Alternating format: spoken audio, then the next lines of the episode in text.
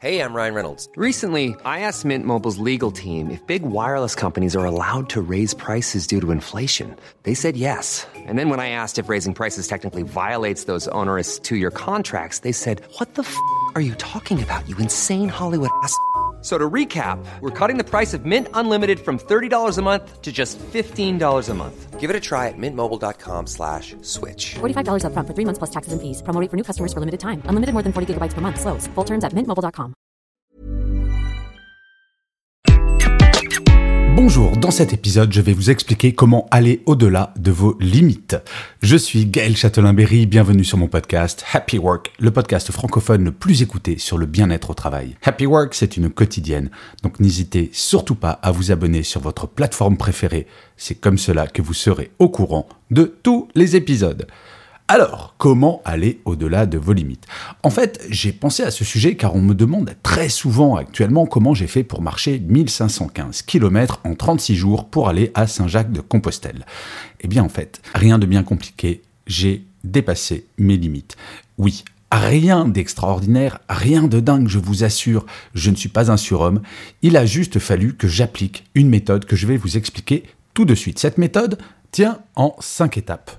La première, c'est de déjà connaître vos limites. Quelles sont-elles? Psychologiques, physiques, intellectuelles? Nous avons toutes et tous des limites et c'est tout à fait normal. Mais il ne faut pas se mentir, il ne faut pas d'un côté dire oh là là j'ai que des limites, je suis un gros nul ou une grosse nulle en tout, ou d'un autre côté être trop optimiste.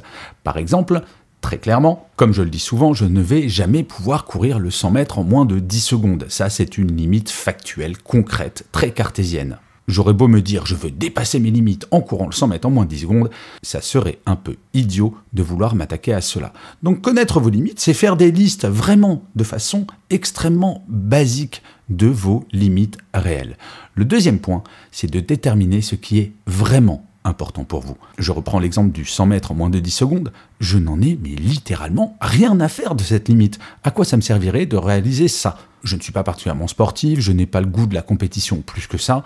Bref, ça n'a aucune importance à mes yeux. Déterminez ce qui est important pour vous. Déterminez ce qui va vous aider à vous sentir mieux dans vos baskets. C'est très important de considérer que nos limites existent et que ce n'est pas grave pour certaines. Par contre, il y en a qui vont réduire le champ de nos possibles. Et c'est pour cela qu'il est important de déterminer ce qui est vraiment important pour vous. Le troisième point, c'est de savoir quel est votre objectif en dépassant ces limites. Dépasser une limite juste pour dépasser une limite, ça ne sert littéralement à rien. Si jamais un jour j'arrivais à courir le 100 mètres en moins de 10 secondes, très honnêtement, je vois pas bien à quoi ça me servirait. Je n'ai pas très envie d'aller faire les Jeux Olympiques. Bref, ça ne me sert à rien. Quel est l'objectif. C'est ce que je disais dans un épisode quand je parlais du chemin de Compostelle. Il n'y a pas de chemin qui soit intéressant sans objectif. Dépasser une limite sans savoir pourquoi on veut la dépasser, franchement, à quoi bon? Se faire mal? Oui, ok, vous pouvez être un petit peu masochiste. Très bien. Mais au-delà de cette plaisanterie, franchement, il faut se poser la question de à quoi ça va me servir et est-ce que c'est vraiment important à mes yeux? Le quatrième point, c'est que vous manque-t-il pour dépasser ses limites. Si je reprends l'exemple de Compostelle, moi très clairement, ce qu'il me manquait, c'était la certitude de pouvoir faire de longues distances. Parce que je constatais bien que quand je marchais 10-15 km, j'avais un petit peu mal sur certains muscles le lendemain. Donc il me manquait de la résistance, tout bêtement il faut tester vos limites, de voir sur quoi il va falloir agir. Alors pour certains, ça va être il va falloir se former, pour d'autres, il va falloir s'entraîner physiquement, pour d'autres, il va falloir lutter contre vos peurs. Bref, il faut vous poser de façon extrêmement simple la question suivante. Quels outils me faut-il pour pouvoir dépasser les limites que je veux dépasser? Et enfin, le cinquième point, il semble évident, mais vous le savez, j'aime bien parfois les évidences et rappeler ces évidences car nous avons tendance à les oublier. Une fois que vous connaissez vos limites, que vous avez déterminé ce qui est vraiment important pour vous, que vous avez déterminé votre objectif et que vous avez déterminé ce qui vous manque pour les dépasser, il faut vous entraîner. Et l'entraînement peut être physique, comme je l'ai fait pour Compostelle, ou intellectuel, mais on n'obtient jamais rien sans rien. Les gens qui vous disent oui, non mais c'est facile de dépasser mes limites, vous savez moi, j'ai un talent naturel pour le faire, mais ce sont des menteurs, des mythomanes. Nous n'atteignons aucun objectif sans un minimum d'effort. Donc l'entraînement est fondamental. Et je vais rappeler ce que j'appelle le principe de l'escalier. Si vous avez un entraînement à faire et que l'objectif se trouve en haut d'un escalier de 20 000 marches, eh bien ne regardez jamais tout en haut. C'est décourageant. Il faut le faire petit à petit, étape après étape.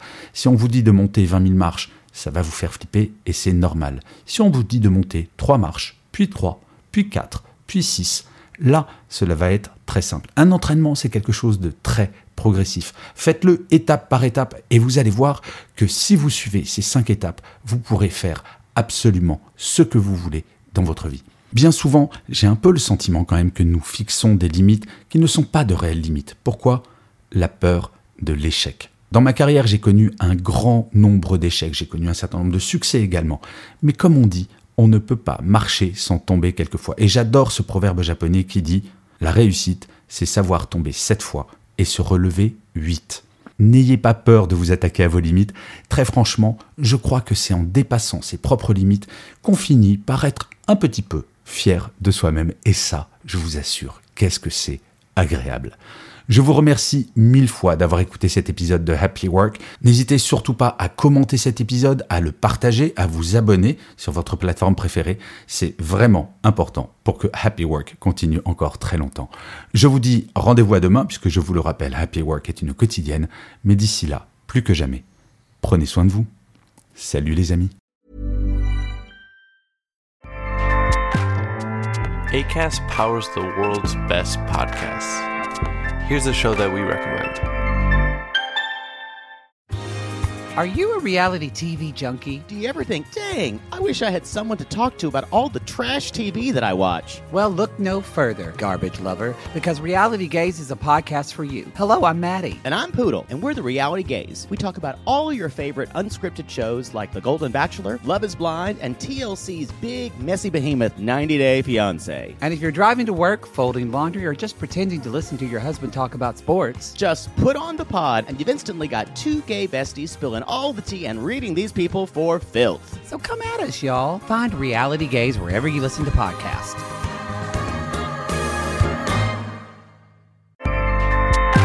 ACAST helps creators launch, grow, and monetize their podcasts everywhere. ACAST.com.